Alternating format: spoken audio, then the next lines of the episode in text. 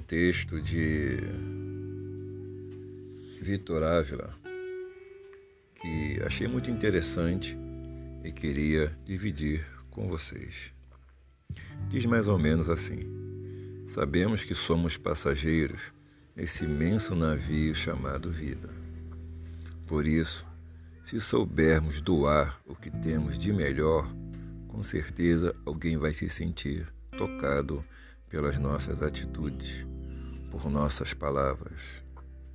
E com isso, seremos eternos em seus corações.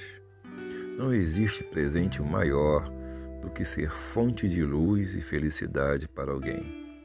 Se o hoje é a chance que temos, devemos semear nossas melhores sementes.